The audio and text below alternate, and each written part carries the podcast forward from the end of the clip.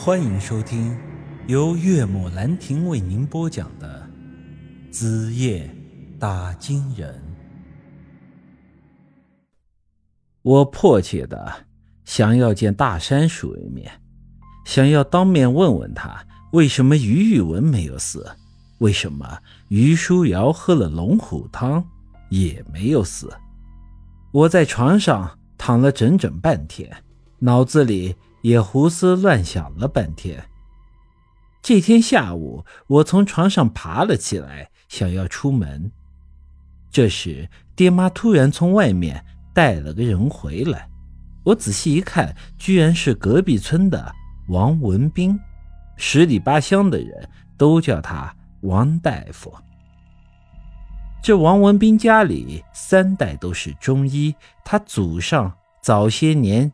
以不错的医术救过不少人，这王家人也一直很受尊敬。只不过这都是王文斌他爹和他爷爷的事儿了。他王家的衣钵传到他这一代，已经算是家道中落了。王文斌从小玩性大，仗着家里有几个钱。平时一直是懒懒散散的，混吃混喝的当二流子，一直啃老到将近三十岁，他爹一下子撒手西去了。如此一来，他王家便断了生计。王文斌把他爹留的遗产给败光之后，憋得没有了办法，也只能开始找活干。可惜呀，他懒懒散散活了大半辈子，是连一点找钱的本事也不会。说种地吧，他爹行医一辈子也没有置办田地。无奈之下，他也只能是顶起他爹王大夫的牌子，继续的行医。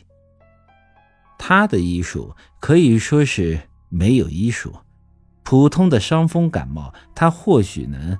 开得出药来，但稍微有点麻烦的病症，他都是束手无策。如此行医，本也赚不到什么钱。不过由于仰仗了他爹和他爷爷在十里八乡留下的好名声，老一辈的人比较笃信这些，所以他那药铺平时还勉强有些生意。不过和我。同辈的这些年轻人都很清楚，王文斌这家伙行医，三分吃老本，七分靠糊弄，妥妥的庸医一个。几年前村里有了自己的卫生站，人家那里是真资格的医生，他王家药铺也干不了独行事了。所以这些年，王文斌是越来越混不下去了。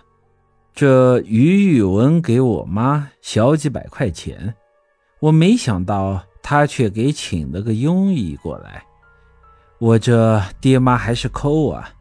我走到了门口，我妈对我说道：“我把王大夫给找过来了，你这孩子是要干啥呀？”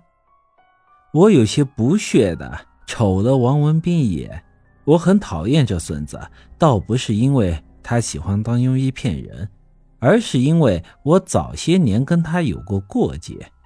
还记得我之前说的，我一直都瞧不起本地姑娘吗？觉得她们长得又黑又丑。其实这也是有个例外的。那姑娘名字叫王小翠，是我们村长家的侄女。黑黑的大辫子，水灵灵的眼睛，红扑扑的脸，虽然比不上于书瑶，但也不算差。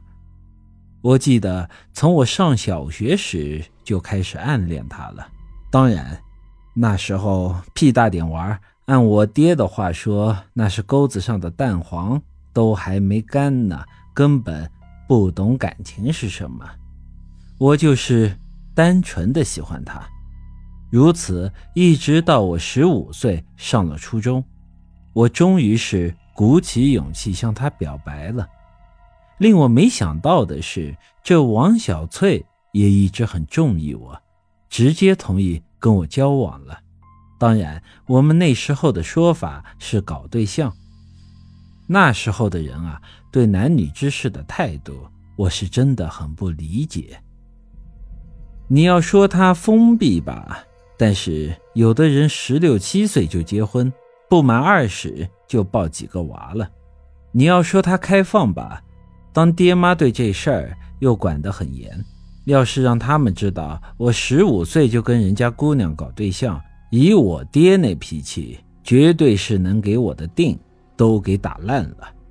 如此，我和王小翠的恋情只得是偷偷摸摸的，上课的时候递个纸条，放学之后说点悄悄话，就已经算是不得了了。